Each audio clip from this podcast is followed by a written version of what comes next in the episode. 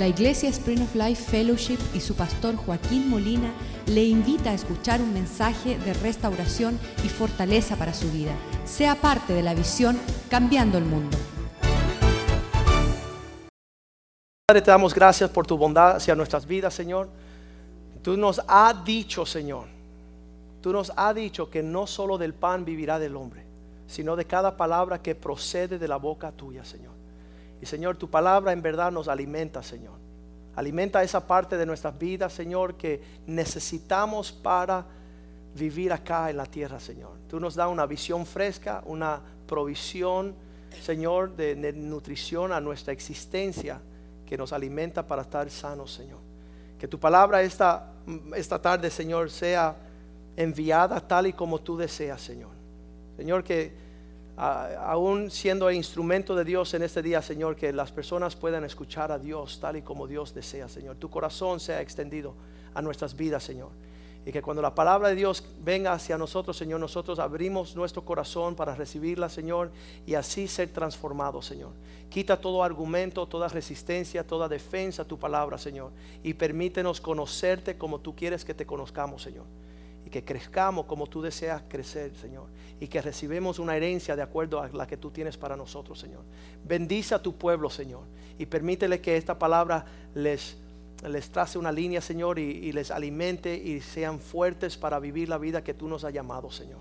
Te damos gracias que tu palabra este día no retorna vacía, Señor, sino hace aquello por lo cual tú la envías, Señor. Y por eso te damos gracias a ti, Señor.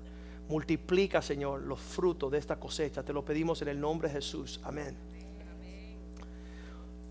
Estaba comenzando diciendo cómo yo llegué a los caminos del Señor y cuando entré por las puertas de la casa de Dios, mi dilema era un asunto que se llamaba pecado. Cuando yo primeramente llegué a la casa de Dios, a mí no me interesó nada más que yo sabía que tenía yo una deuda de pecado delante del Señor. Entonces mi dilema era cómo yo resuelvo este asunto. Porque yo escuchaba que Dios había enviado a su Hijo, que había muerto en la cruz, que había derramado sangre para el perdón de nuestros pecados. Y eso, eso era mi dilema. Y si es tu dilema hoy, te quiero dar buenas nuevas. Él está dispuesto a perdonarte. Él quiere elevarte esa deuda, quiere perdonar esa deuda, quiere hacer todas las cosas nuevas. Y eso, eso para mí fue un dilema, ni, ni, ni siquiera creerlo. Porque me decían que, que, Dios tenía un propósito con mi vida y eso era un cuento de hadas para mí. Ya yo había vivido una pesadilla humana con una edad joven, con 16 años, ya yo decía que aquí en esta vida no hay esperanza. Si mi papá, que es un médico, de buen nombre, tiene muchos, muchos, ah, mucha entrada, tiene muchos, muchas posesiones, es reconocido, es un buen hombre y es, es un hombre triste, es un hombre que no tiene una felicidad en este mundo. Yo decía, si él con todo lo que tiene no es feliz, imagínate yo. Entonces yo estaba en ese dilema de, de la vida y yo decía, ¿para qué vivir? Aquí se va a poner peor esto. Yo no tenía esperanza de tener un matrimonio, yo iba a ser infiel a cualquiera mujer con la cual yo me iba a casar. Porque desde una edad bien joven nos enseñaron ser promiscuos y nos enseñaron, no en casa obviamente, pero el medio ambiente cultural. Entonces yo no tenía esperanza de tener una seguridad en casa y no tenía la esperanza de ser fiel a mi esposa porque, porque nunca lo había sido y nunca lo iba a hacer. Entonces ese es el dilema inicial y, y, muchas cosas que estamos hablando hoy día de cambiar el mundo, a muchas personas que llegan por primera vez, ellos no entienden lo que estamos haciendo. Ellos están en su dilema del pecado, su dilema que han perdido un hogar, su dilema que están deprimidos, su dilema de este mundo, ¿no? Pero quiero ah, avanzarle un poquito, que hace ya 27 años estamos en eso y hemos avanzado de esos días que aprendimos el Salmo 119, que fue uno de los primeros salmos que yo, eh, ahí en mi pelea con el pecado que el Señor me había dado. Si vamos allí bien rapidito al Salmo 119, versículo 9. Dice la palabra de Dios, ¿con qué limpiará el joven su camino? Y con, guardar tu palabra. Eso para mí fue una novedad. Yo decía, yo tengo la esperanza de limpiar un poco el camino este desastroso de mi vida con guardar la palabra de Dios. Si pongo la palabra de Dios por obra, ya voy a pecar menos.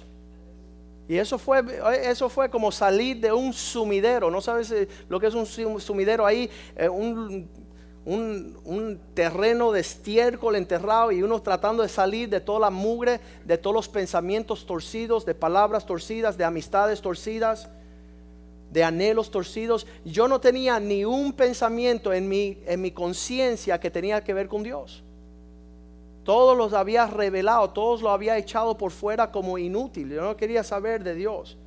Quería dedicarme al, deseo del placer, el, yo, el, mostrar mi persona, ¿no? Pero entonces me topé con estos versículos. El Salmo 119, um, versículo 11, dice así. En mi corazón he guardado tus dichos para no pecar contra ti. Otro versículo que fue de bendición. Si yo acumulo la palabra de Dios en mi corazón, ya de alguna forma tengo menos deseos y es un misterio, yo no sé ni explicarlo. Pero tú, hombre que me escucha hoy, si tú empiezas a leer tu Biblia, vas a tener menos deseos de andar con un amante. ¿Cuántos dicen amén? Es raro, pero es así. Mientras más tú lees la palabra, mientras más medita, menos vas a querer tú de ir en pos. Estaba, estaba contándome Marcel, el filipino, dice Joaquín, yo llegué a tu iglesia fumándome dos cajas de cigarros diario. Y cuando entré a tu iglesia tenía 10 cigarrillos aquí, aunque era un pordociero en las calles, tenía mis 10 cigarrillos. Y desde el día que entré a la iglesia no fumé más. Eso es un misterio. Aquí nadie ni le habló de cigarros. Nadie ni le habló de fumar. Pero la presencia de Dios echa fuera las tinieblas.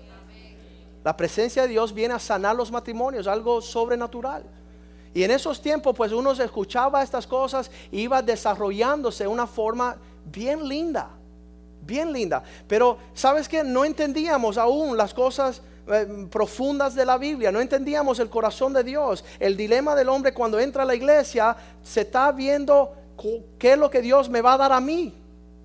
Y eso no es adoración, la adoración es que tú le vas a dar a Dios. Nosotros nos presentamos a la iglesia diciendo, Dios, ¿cómo me vas a servir? Y ese no es el asunto. Te debes de presentar a la iglesia diciendo, Señor, ¿cómo te puedo servir? Y eso es algo que, que, uno va aprendiendo, pero no es la naturaleza inicial. Pero imagínense el día que yo empiezo a leer la Biblia y me encuentro con Santiago capítulo 1, versículo 27. Y por 27 años, mira eso, tiene el mismo número. Santiago capítulo 1, versículo 27. Y por 27 años yo leía este versículo y no lo entendía. Y eso nos pasa mucho nosotros con la Biblia. Empezamos a leer algo y como que le damos nuestro twist, nuestra, le damos nuestra mirada de acuerdo a lo que entendemos. Y yo leía esto, decía, la religión pura y sin mácula, que no se usa esa palabra, sin mancha, delante de Dios, el Padre, es visitar a los huérfanos y las viudas en sus tribulaciones y guardarle, guardarse sin mancha en este mundo. Y yo leía eso y imagínese un joven leyendo ese versículo. Y yo decía, bueno, ¿quién va ahora a encontrar un orfanilato? ¿Dónde yo puedo ir a buscar los huérfanos? Porque eso es lo que agrada a Dios. Y es la, eh, si tú lees algo en la carne, la vas a recibir en la carne. Si tú ves algo en lo natural, pues vas a recibir en lo natural. Pero de verdad que yo veía eso y me ponía un poco triste porque yo decía, bueno, huérfano, un lugar vacío, un lugar donde no hay esperanza, un lugar donde no hay propósito, un lugar donde no hay dirección, donde no hay provisión, un lugar, una casa pobre en otras maneras. Y también las viudas, yo me decía, wow, ahora hay que cuidar viudas como cristiano. Ahora me voy a tener que dedicar a ir a, las casas de los ancianitos y dedicarme ahí a jugar barajas con las, con las viudas, ¿no? Y no, eso no es lo que significa este versículo. Y ahora lo vine a darme cuenta 27 años más tarde que este versículo se puede leer de esta forma. La verdadera relación con Dios para darle lo excelente a Dios es ocuparte. Si vas a servir a Dios con excelencia, vas a tener que ocuparte con aquello que Dios desea como prioridad sobre todas las cosas. ¿Y qué es eso? La familia. Porque donde hay un huérfano significa que no hay un papá, que no hay una mamá, que no hay dirección. La palabra huérfano significa sin rumbo. Sin dirección. ¿Y sabes por qué caemos en la orfandad? ¿Quieres saber? Porque no queremos papás. Y este asunto está ahí en presencia del Señor sin poder entender que Él creó al ser humano para habitar en familia, porque en familia significa que hay un propósito, hay una dirección, hay un linaje, hay un legado, hay una herencia, hay unas riquezas de poder, hay los nietos, los bisnietos, las mil generaciones que le siguen. Pero donde hay un huérfano no hay nada. No pasa nada a la próxima generación porque no quiso recibir lo que Dios tenía para ellos. Y donde hay una viuda significa que no hay un esposo, que no hay un líder, que no hay una cabeza, que nadie está atendiendo. Dice la palabra de Dios, somos como si fuéramos viudas. ¿Por qué? Porque no escuchas a tu esposo. Tú no tienes esposo si tú no escuchas a tu esposo. Tú estás como viuda. ¿Sabes lo que es? Una vergüenza. Para el pueblo de Dios era una vergüenza no ser adornada por el liderazgo de tu esposo. Tú llevabas el nombre de tu esposo. Y cuando tú dejas de reflejar el liderazgo de tu esposo, eres una viuda. Y fue terrible yo entender que el corazón de Dios ahora, después de 27 años, que este libro, desde que comienza hasta que termine, es una historia de familias que Dios no le interesó nunca nada más que establecer su familia en la tierra. Que la familia en la tierra fuera un reflejo de las autoridades y de la realidad del reino de los cielos. Hay un Padre eterno. Y el Padre eterno da un legado de dirección y bendición sobre sus hijos obedientes. Entonces aquí en la tierra hay un gran dilema que se ha partido aquí el rumbo. Y las personas han decidido no caminar en lo que es más excelente para el Señor, lo que es una prioridad. De hecho, no sabemos, sabemos ser una multitud religiosa. Podemos participar 20 años en una iglesia y nunca entrar en familia. Y dejar la iglesia en un instante. Igual que los hombres impíos dejan sus esposas en un momento instante. Están casadas con ella, le nacen tres hijos, se esfuerzan por tener una carrera. Ya cuando todo existe, el hombre se va, la mujer se va. Los hijos tú los crías, los lleva el primer día de colegio, lo lleva el primer grado, le da su almuerzo, su merienda, los recoge de la escuela, lo lleva a los deportes, lo viste, le da todo lo mejor para que a los 18 años le digan papá y mamá, váyanse a volar papalotes. No queremos saber de usted. No nos interesa honrarles a usted. Y esto delante de las narices de Dios es una abominación.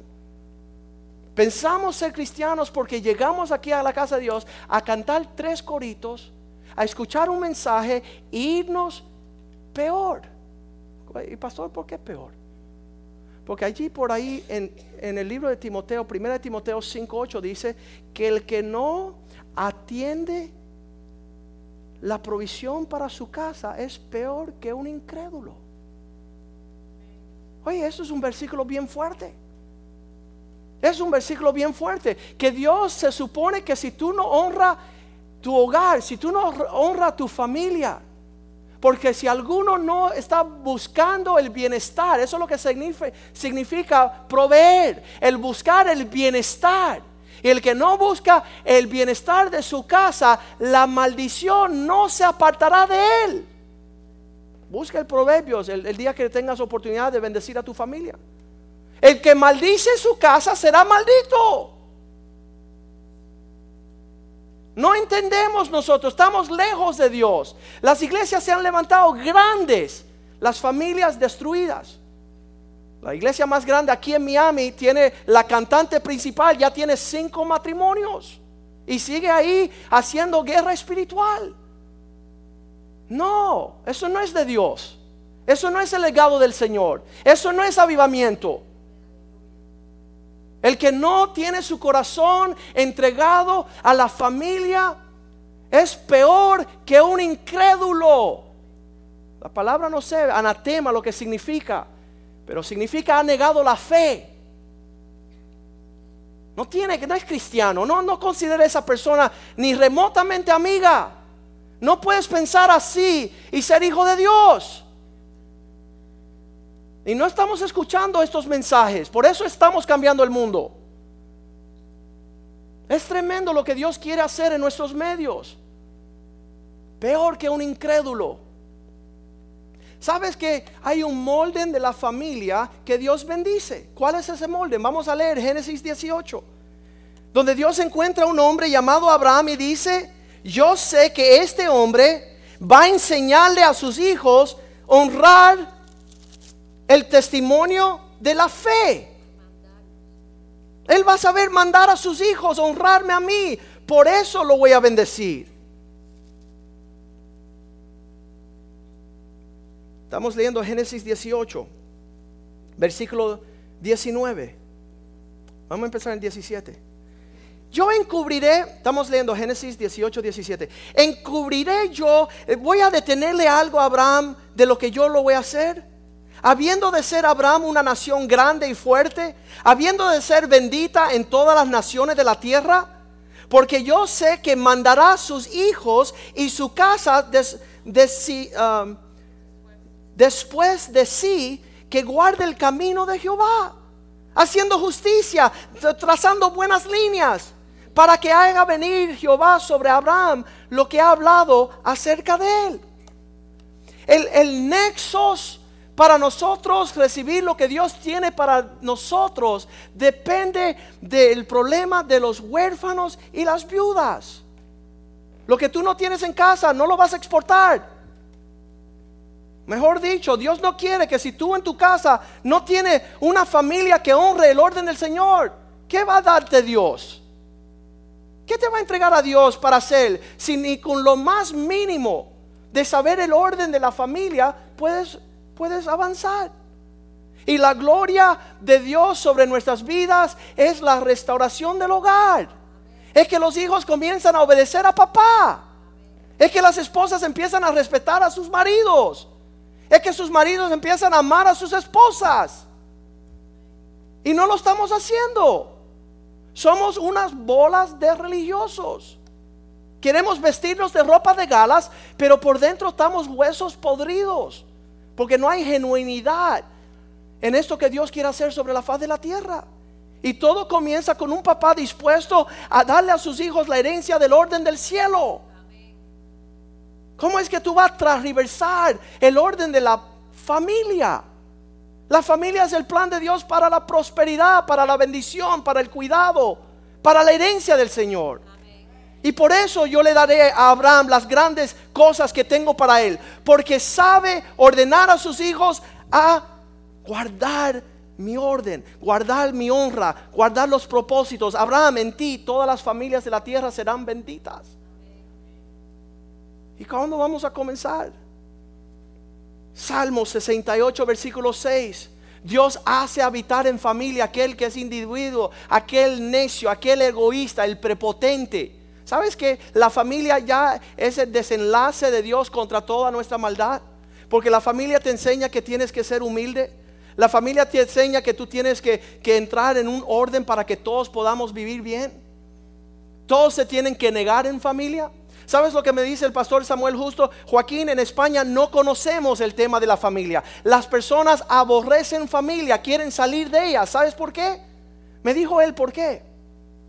Me dijo porque es lo único en la vida que no han elegido. Nacen en una familia, dice, yo escogí la ropa que me pongo, eh, escogí eh, dónde voy a comprar, escogí la, la, comida que voy a comer, escogí la carrera que voy a estudiar, escogí. Pero esta familia yo no la escogí. Y por eso aborrecen la familia. ¿Sabe quién eligió? Dios. Y como Dios fue el que eligió, allí es que tenemos que mostrarle a Dios que Él es perfecto en su creación, que Él tiene propósito allí. Pero queremos ser huérfanos, queremos ser viudas, queremos honrar a todo el mundo menos a papá. Las hijas salen corriendo, una joven aquí en Miami, sus, padres iban a una iglesia. Y cuando ella tenía 13, 14 años, el papá decía, no, tú no vas a ir al cine con ese grupo. Y ella dijo, me voy. Y se pegó y se fue. ¿Sabes? A los seis meses con quién andaba esa joven haciendo lo que le daba la gana, con una lesbiana. ¿Sabes lo que terminó haciendo esa joven? Una lesbiana. Porque papá la estaba protegiendo, estaba proveyendo, estaba esperando los tiempos para confiarle un futuro lindo. Pero ella pegó viaje. Y hoy día la puede ver aquí, muy cerca. Y yo paso por ahí y le dije, fuiste una necia. Y ella se ríe conmigo. Porque le fue duro la vida. Ahora tiene 50 años. Y perdió su herencia. Por no honrar, no su papá, sino su papá.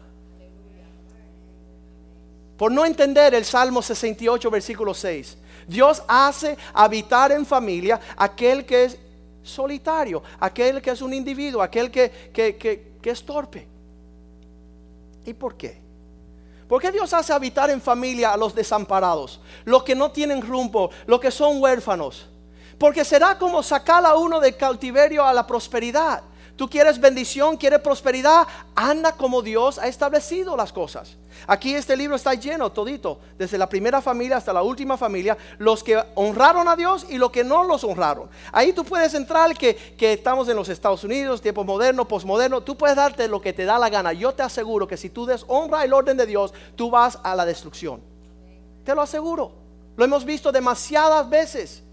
Hay hijos que honran a sus papás. Ellos reciben un legado glorioso. Le doy gracias a Dios todos los días, cada minuto de mis varones hijos, como me honran.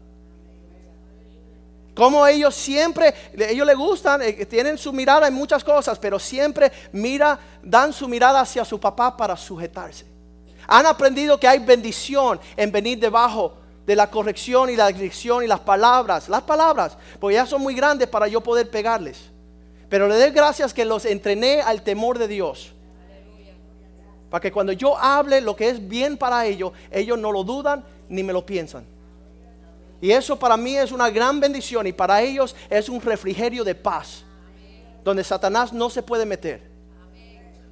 Y eso lo da Dios. Yo no lo entendía hace 30 años con mi papá. Y yo le cogía la contraria a mi papá en todo. Es un rebelde perfecto, porque hay hijos que honran a su papá y hay hijos que deshonran a su papá y son rebeldes. Y estos hijos se llaman pródigos. Se van lejos de casa, no quieren escuchar la voz de sus padres. Y pierden su herencia y terminan con los cerdos en una herencia apestosa y vergonzosa, donde empiezan a decir, ¿por qué no hubiera yo escuchado a aquellos que me instruían? ¿Por qué no tuve yo un corazón para recibir la instrucción de mis padres?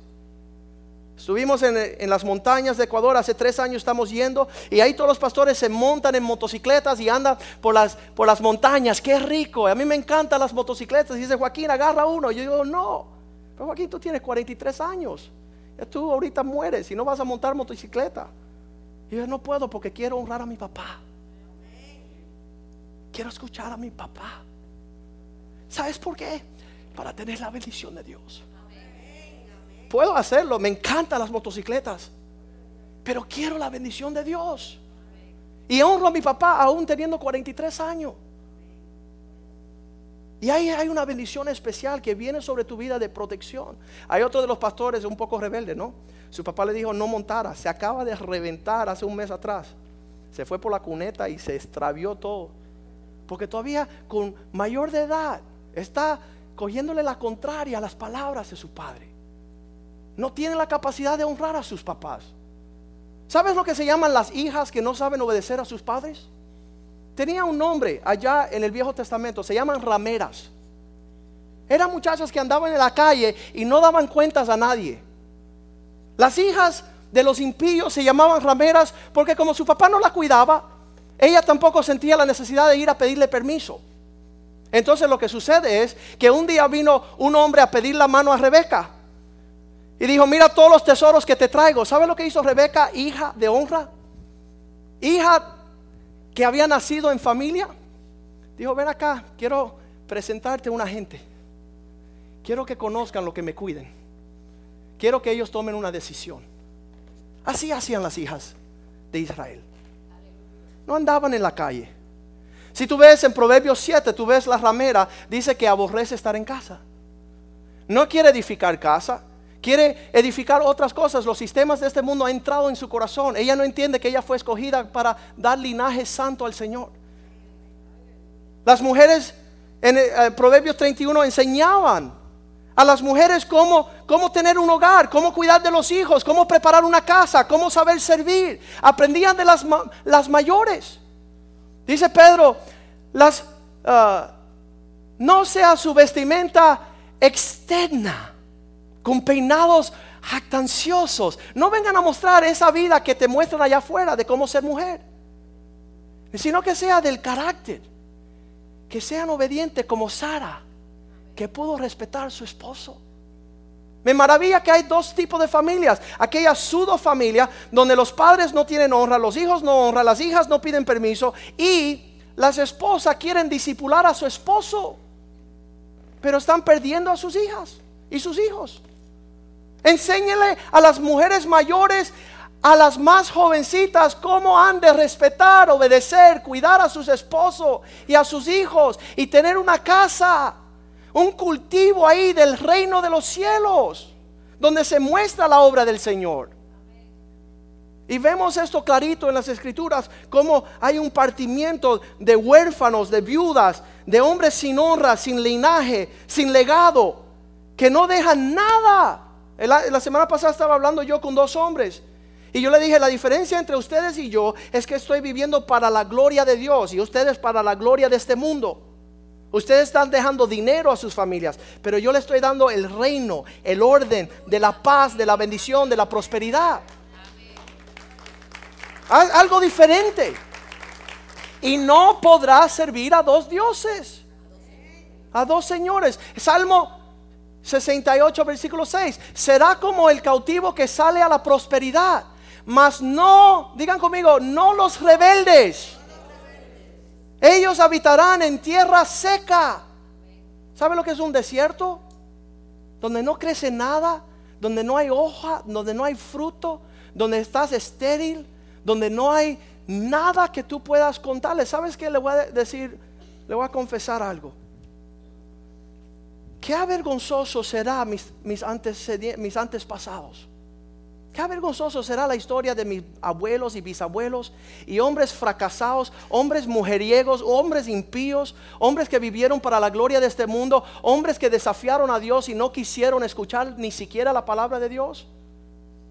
Eh, yo le decía a uno de mis tío abuelos, le decía, yo no puedo creer que tú fuiste juez estudiaste leyes, habrás leído libros en cantidades y no sabe lo que dice la Biblia. Me parece tan tonto. La Biblia es el best seller, el libro más vendido de todos los tiempos. Y los hombres tan prepotentes que dicen, no, queremos vivir a nuestra forma. ¿Sabes lo que viven de vuestra forma? Son los brujos y las brujas. Porque el pecado de la rebelión es como la hechicería. Y los sistemas que Dios ha producido, aún en la iglesia, es una familia. No quiero llegar el tiempo de la cena. Me gusta comer en la casa del vecino. A mí me encantaba ir a la casa de Pi y mi tía, que viene acá. Había abundancia allá, había todos los, placeres. Yo decía, yo, ¿por qué no nací como hijo de Pi? ¿Sabes por qué? Porque necesitaba la disciplina de Raúl Molina, que ha sido la bendición más grande que yo he recibido. Qué tremendo. Qué tremendo. Que Dios nos dé sabiduría para apartarnos del mal. Que Dios nos dé sabiduría.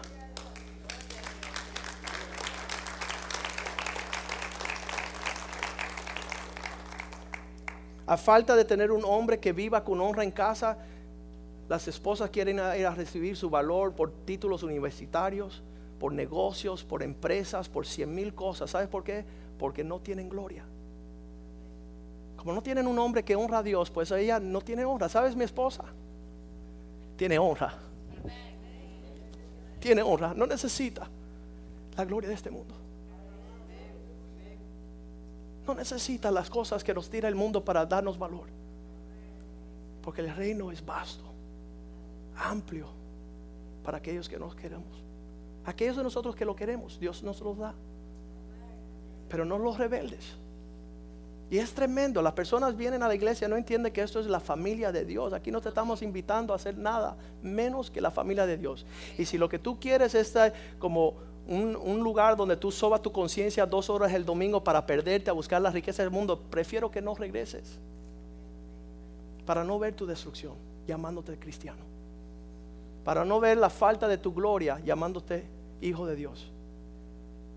Porque la, gloria de Dios sobre nuestras vidas es vivir este evangelio. Es hacerlo una realidad en nuestras vidas. Para que toda la tierra diga, ¿y cómo? ¿Cómo que tu esposa está feliz? Esa cuestión de la sujeción tan fuerte. Qué tremendo. ¿Sabes lo que significa sujetarte a tu esposo? Dejar que Él te sirva. Dejar que Él te pueda bendecir con todo lo que Dios le bendice a Él. Eso es lo que es sujetarte.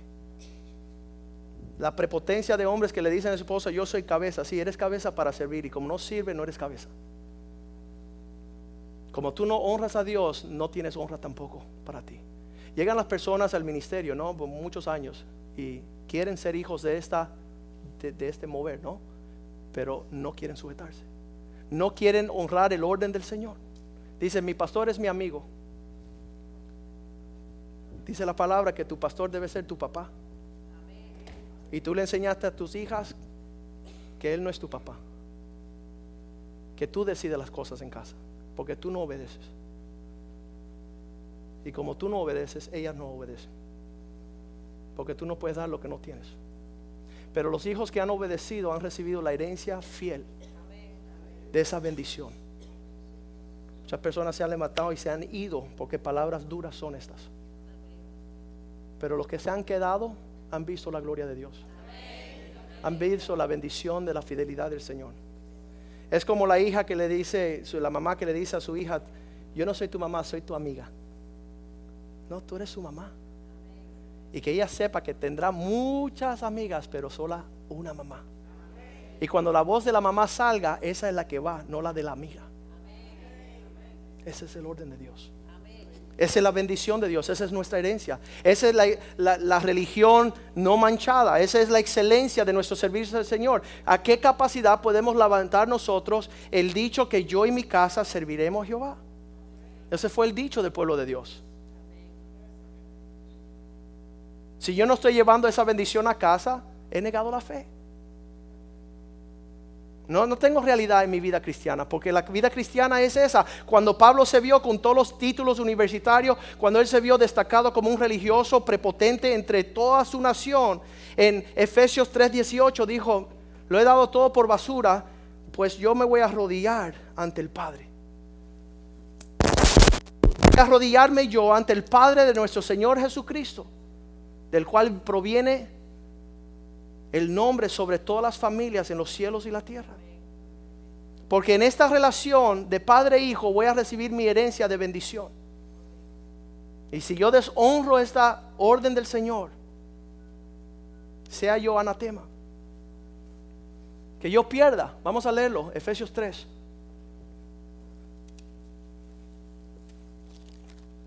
Todos los hombres que se han dado cuenta del corazón de Dios y ha llegado, dejan todo lo intelectual, deja todo lo que este mundo tiene que ofrecer para entrar en esta verdadera relación, la cual no entendíamos el día que llegamos a Cristo. Estamos viendo Efesios 3:14, perdón, dije 3:18, es 3:14.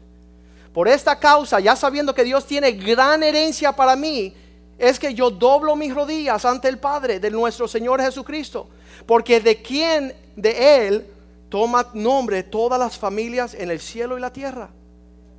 Para que os dé conforme a las riquezas de su gloria el fortalecerte en el poder en el hombre interior por su espíritu. El espíritu de Dios viene dentro de ti, empieza a formar una identidad diferente. Yo era rebelde, ahora no lo soy. Yo era desobediente, ahora soy obediente. Yo era un trastornado, ahora estoy ordenado. Porque el Espíritu de Dios dentro de mí causa que yo busque padres espirituales para honrarlos en todo el mundo. Cuando veo un hombre que toma a Dios en serio, yo me sujeto al orden de la obediencia. ¿Para qué? Para recibir una bendición, una herencia. Y aquellos que nunca, nunca, nunca se sujetan a nadie. Tienen sus propios planes, sus propias ideas, sus propios pensamientos, no son capaces jamás de entrar en el orden del Señor. Pero Pablo lo supo hacer. Tan humilde llegó a ser Pablo que en Romanos 16, 13 aún encontró una mamá espiritual y le dijo, yo quiero contar contigo. Saludar a Rufo, escogido en el Señor, y a su mamá, que también es mía. Qué, qué sabio Pablo. Hay muchachas que llevan aquí 10, 15 años y todavía no tienen una mamá espiritual. ¿Sabes por qué? Son rebeldes. No son como Rebeca que traen y presentan a su familia y decían, ustedes juzguen, escojan, decidan por mí, porque yo no sé lo que voy a hacer. Pero sé si yo obedezco, Dios me va a bendecir. Las rameras se daban en las calles. No le pedían permiso a nadie, no tenían familia, no consultaban con nadie, era un intercambio, ¿qué me vas a dar? Y yo te me entrego. Sin consultar con padre, con familia, con hermanos, con nadie. En Génesis 24 vemos que cualquiera buscando una esposa digna de ser esposa para su hijo, y en este caso es el ayudante de Abraham, en Génesis 24, 47 le pregunta, no, perdón, un poquito más antes. Al principio del capítulo le pregunta a ella, ¿de quién eres hija? ¿De quién eres hija? Génesis 24, 47, cuando el siervo está relatándole la historia de cómo conoció a Rebeca, le dijo, yo le pregunté a ella de quién era hija. Y ella me dijo, tengo papá y tengo hermanos y tengo familia. Si tienes que ver algo conmigo, tienes que contar con mi familia. No sea que tú seas un ladrón, un mentiroso, un estafador. Ellos tienen que chequearte. Y tenían regalos para ella, tenían cosas grandes pero ella con su familia. Esa fuera la herencia del pueblo de Dios y no ha cambiado eso. Aquí hay huérfanos en esta iglesia, pero tienen papás como locos, tienen mamás como locos. Son protegidos, son amados, son provistos. Y el día que deciden casarse van a tener que hablar conmigo. A esos hombres que quieren.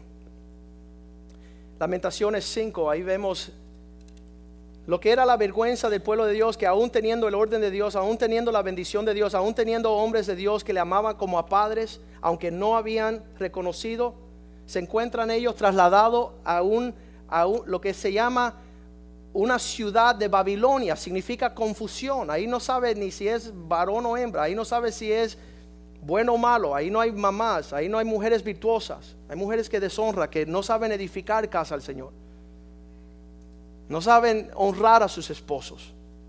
Y se encuentran ahí en ese estado en Lamentaciones 5.1 y dice, Señor, acuérdate de nosotros. Mira lo que ha sucedido. Mira nuestro oprobio. Mira nuestra vergüenza. Mira nuestro desastre. Mira el desorden en que hemos caído. Versículo 2. Nuestra heredad, lo que era nuestra riqueza, la herencia ha pasado a personas desconocidas.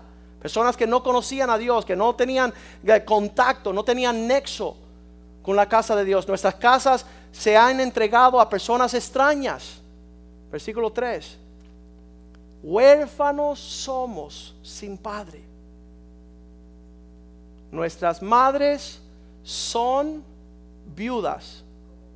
No, como viudas. ¿Viste que no son viudas? Pero son como viudas. ¿Por qué? Porque no hay autoridad allí. La bendición de Dios no ha llegado sobre ese hogar no están pasando un legado de bendición, porque solo hay uno.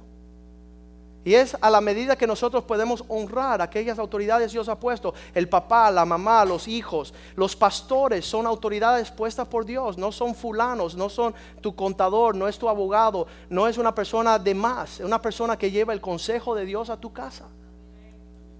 Pero que no venga la mía. Íbamos a visitar una casa un día y la señora tenía una virgen en una mesa en el lugar principal y cuando nos vio llegar en el carro sacó la virgen, la estatua y la metió debajo y la tapó. Y yo alcancé a entrar y la vi y le dije, me da mucha pena que tú tengas vergüenza, que, la virgen la, esté escondiendo, sácala de ahí, ponla ahí. Pero estamos escondiéndonos de Dios. No, Dios sabe. Muchas personas no quieren que el pastor venga a casa. Eh, una, niña criada aquí en esta iglesia desde los ocho añitos. Pasan 10, 12 años y me mira al rostro y dice, no confío en ti. Y yo dije, wow, qué tremendo. ¿Sabes por qué tú no confías en mí? Porque tus padres te han hablado de no confiar. Porque jamás ha sucedido nada. Pero nosotros empezamos con ese hechizo. No escuchen a los pastores. Son muy radicales. No escuche el pastor de joven. No escuche el ministro. Faltale respeto al ujier. No escuche a Julio en la escuela dominical. Cuando esa muchacha tenga 20 años, lo último que quiere hacer es estar en este lugar. Porque no lo ve como un lugar de protección. No lo ve como una familia. No entiende los designios del Señor. Llega esa hija que es criada toda la vida y cuando llega un puro extraño se va. Y tú le dices, el peso de mi consejo para ti, mi hija, ¿dónde, ¿dónde lo vas a poner? No vale nada para mí, papá. Y no es que el papá no haya tenido un buen consejo ni sea un hombre respetuoso y de honra, sino que el corazón de ella se ha endurecido contra el orden de Dios. Por eso dice Malaquías 4, dice, dice, si el corazón, lean, después van a poder leer lamentaciones entero, ese es el futuro de aquellos que andan fuera de la bendición de Dios, es desastroso, no hay agua, no hay leña, no hay casa, no hay herencia, no hay protección, no hay reposo, fuera de la fuente, ah, tienen que buscar su propio pan, son esclavos, no tienen autoridad, no tienen libertad, son esclavos, luchan por comer, no tienen sombra, Sufren la violencia las mujeres, no respetan las autoridades, no hay claridad de luz en el camino, no hay gozo, más tristeza. Son todas las maldiciones de andar bajo esos preceptos. Ahora mira lo que dice Malaquías. Que el corazón ambos de los hijos hacia los padres y los padres hacia los hijos es lo que tiene que suceder para que no exista maldición. Estamos leyendo Malaquías 4:6. Dios desea volver el corazón de los padres hacia los hijos una autoridad. El que no recibe disciplina. ¿Sabes? Los hijos de Eli no querían recibir la disciplina el papá era tan flojo que no lo hacía tampoco. Los hijos haciendo lo malo. Y él, nene, no haga eso. una autoridad, pero sin disciplina. Tú quieres maldecir a tus hijos, no los discipline. El que no disciplina a sus hijos será vergüenza de sus madres. Lo dicen los proverbios. Y nosotros queremos actuar que no nos corresponde la disciplina. Hay mujeres que amenazan a sus esposos. Si disciplina a mi hijo, te dejo. Me voy para casa de mami. ¿Sabes lo que acabas de hacer tú? Acabas de maldecir a tu hijo. Porque el, el padre que ama a su hijo lo disciplina. Y aunque no es de gusto para él, en el momento después lo vas a agradecer. Así que si te duele mucho la reprensión de tu esposo, el papá de tus hijos hacia ellos, si te duele, tráncate en el baño. Pero dile, dale duro. Pégale bien, porque esa es la esperanza. Repréndela bien, castígala bien. No le levante castigo a tus hijos. No deje de corregir cuando hacen algo malo. No los felicite. Tuve una prima mía que le pidió a la mamá, quiero ir a patinar. La mamá le dijo, no, sacaste malas notas. Y mi prima agarró un patín y le mandó un patín a la cabeza de mi tía. Y el tío mío sacó un billete de a 100 y se lo dio a la hija. Pero son impíos. Son personas que no conocen a Dios, pero no nosotros. Cuando mamá dice disciplina, es disciplina. Cuando papá dice no, es no. No hagas tus hechicerías, bruja, se fue todo lo que dijo papá. No haga eso, porque vas a maldecir tu simiente y jamás va a haber la esperanza de una familia que glorifique a Dios. Los corazones de los padres hacia los hijos, los corazones de los hijos hacia los padres, dice Malaquías 6. ¿Para qué? Para que no exista un caos en la tierra para que no haya una confusión, para que no volvamos a Babilonia, a ese pueblo de hijos pródigos, huérfanos, rameras. Ese no es nuestra herencia. Dios ha sido bondadoso con nosotros. Dios nos ha traspasado de tiniebla a luz. Dios nos traspasó del reino de, de, desorden a un reino donde estamos aprendiendo a conocer cómo Dios quiere que nos conduzcamos. Primera de Timoteo 3, 15, dice Pablo, finalmente Timoteo, quiero escribirte por si yo me tardo un poco. Quiero hablarte un poco de cómo has de conducirte en la casa de Dios. Las traducciones dicen la familia de Dios. Tú no puedes estar aquí y ser un rebelde. Tú no puedes llamarte hija de Dios y ser una ramera. Tú no puedes. Sabes que muchas veces pensamos que la ramera es alguien que está buscando la intimidad, la promiscuidad. Está buscando un, sentimiento lujerioso de, de, sexo. No, no, no, no, no. Léete Proverbios 7. Cuando la Biblia te dice, no seas como esta. Apártate de esta. Es rencillosa. Es aborotadora. Es una mujer indomable. Me voy a caer. La ramera te hace caer. Vamos nosotros a ver que nuestras hijas son, como dice Primera de Pedro, tres hijas de Sara, porque saben obedecer. Ahí estoy con mi hija, eh, diez añitos, ahí estamos entrenándola a ser una mujer virtuosa, una mujer casta, respetuosa. Una mujer que, que, va a ser madre de multitudes, va a saber ser una mamá, no una ramera, no una mujer de la calle no una experta en este mundo. Porque Dios desea un linaje santo. Dios desea que nosotros gobernemos la tierra y no va a ser según los sistemas mundanos. Joel 3:10, mi pueblo, ¿qué ha sucedido con ustedes que han ofrecido sus hijos a los griegos? ¿Qué significa eso, pastor? Si vas a una universidad te vas a dar cuenta. Porque enseguida van a querer que ella sea parte de una fraternidad griega del estudio de las letras. Vamos a leer eso bien rapidito. En el libro de Joel. ¿Qué pasó con este pueblo que le entrega a sus hijos? Estamos leyendo capítulo 3, versículo 3. Echaron suerte sobre mi pueblo y dieron los niños por una ramera y vendieron sus niñas por vino para beber. Y también qué tengo que ver yo con todos estos pueblos impíos. Tiro, Sidón, Filistea, ¿Ustedes quieren vengarse de mí, dice el Señor? Y si de mí os vengáis, bien pronto haré yo recaer la paga sobre vuestras cabezas. Porque ha llevado mi palabra y mi oro y mis cosas preciosas y hermosas, metiste en vuestro templo y vendiste a sus hijos de Judá y los hijos de Jerusalén, se los vendiste a los hijos de los griegos para alejarlos de su tierra.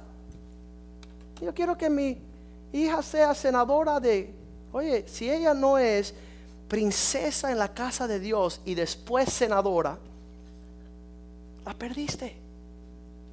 Primera doncella del pueblo de Dios. Las hijas de Sión no se mezclen a perder su herencia.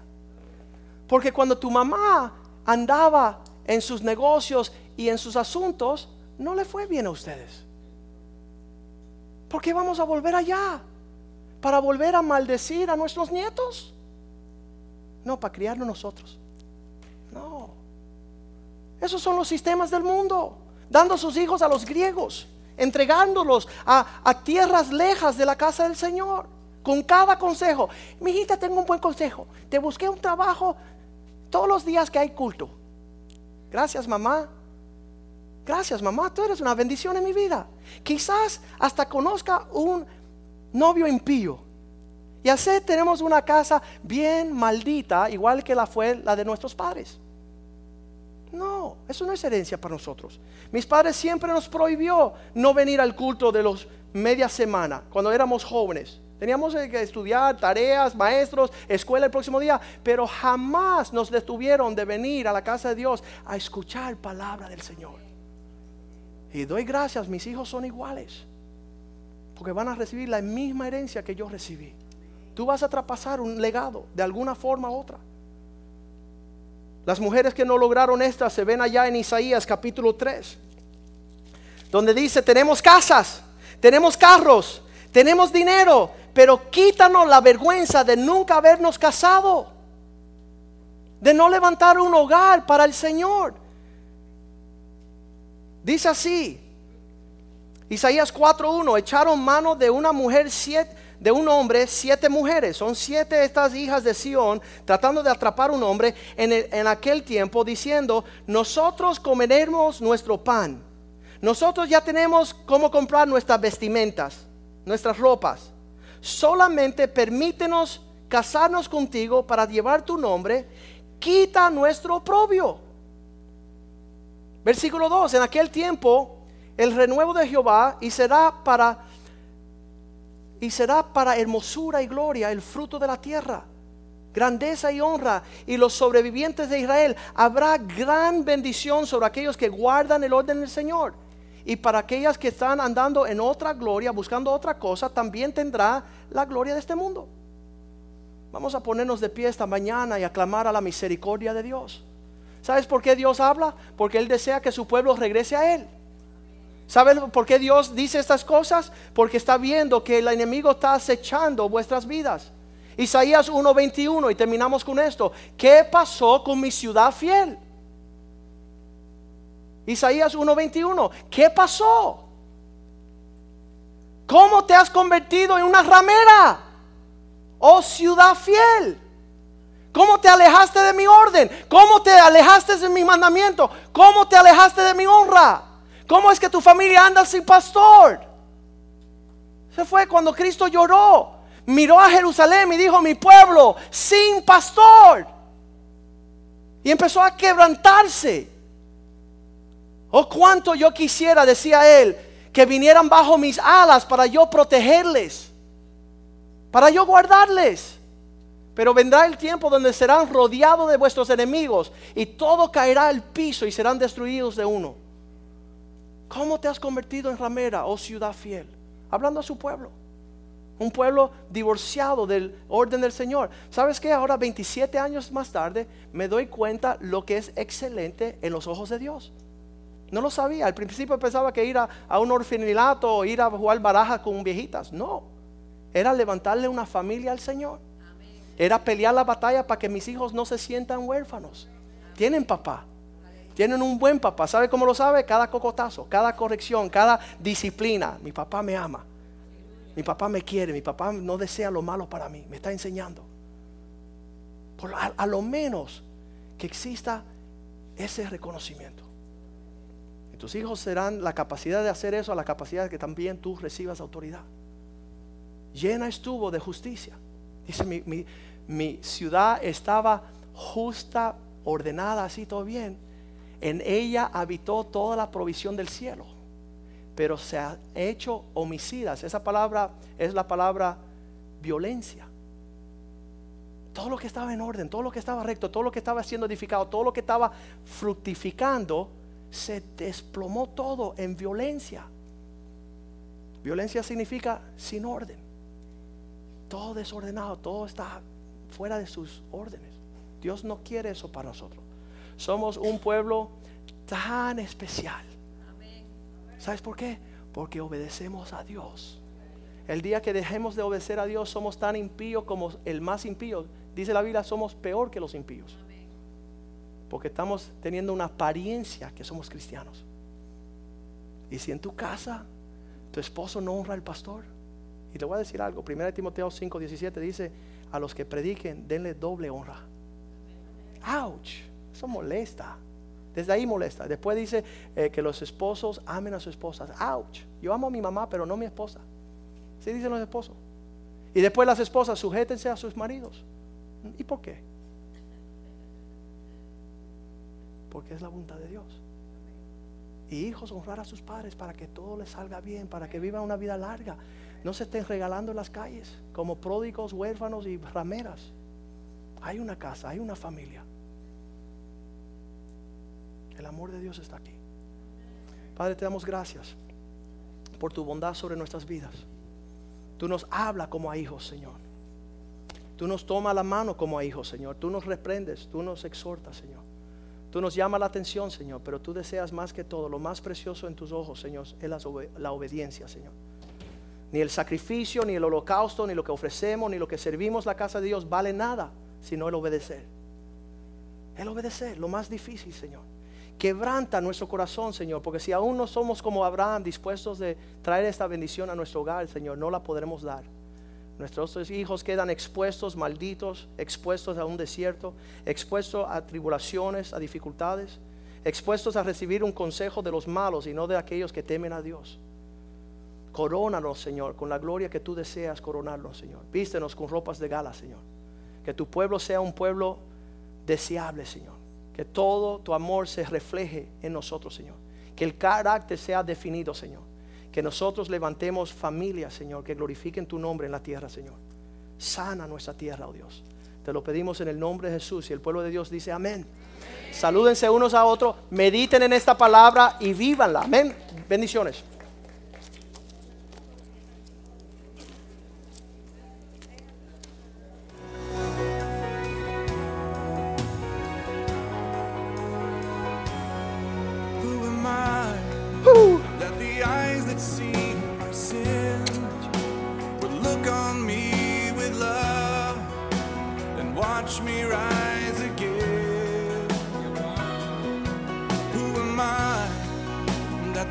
Voice that calmed the sea would call out through the rain and calm the storm in me?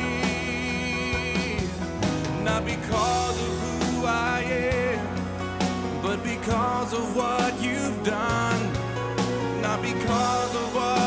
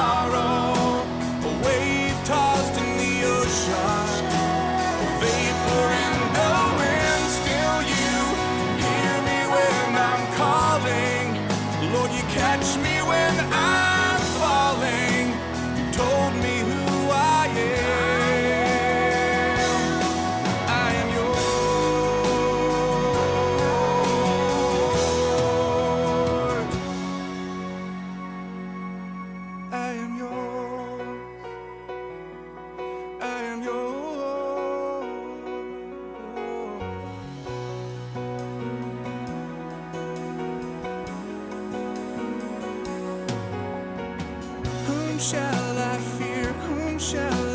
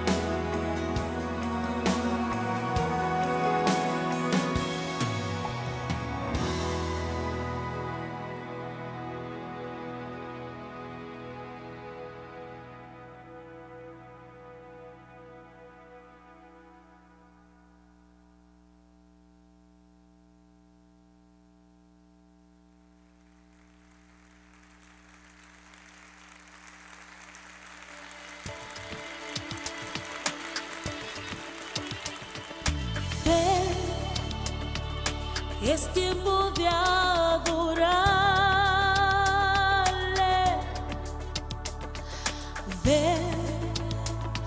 Es tiempo de dar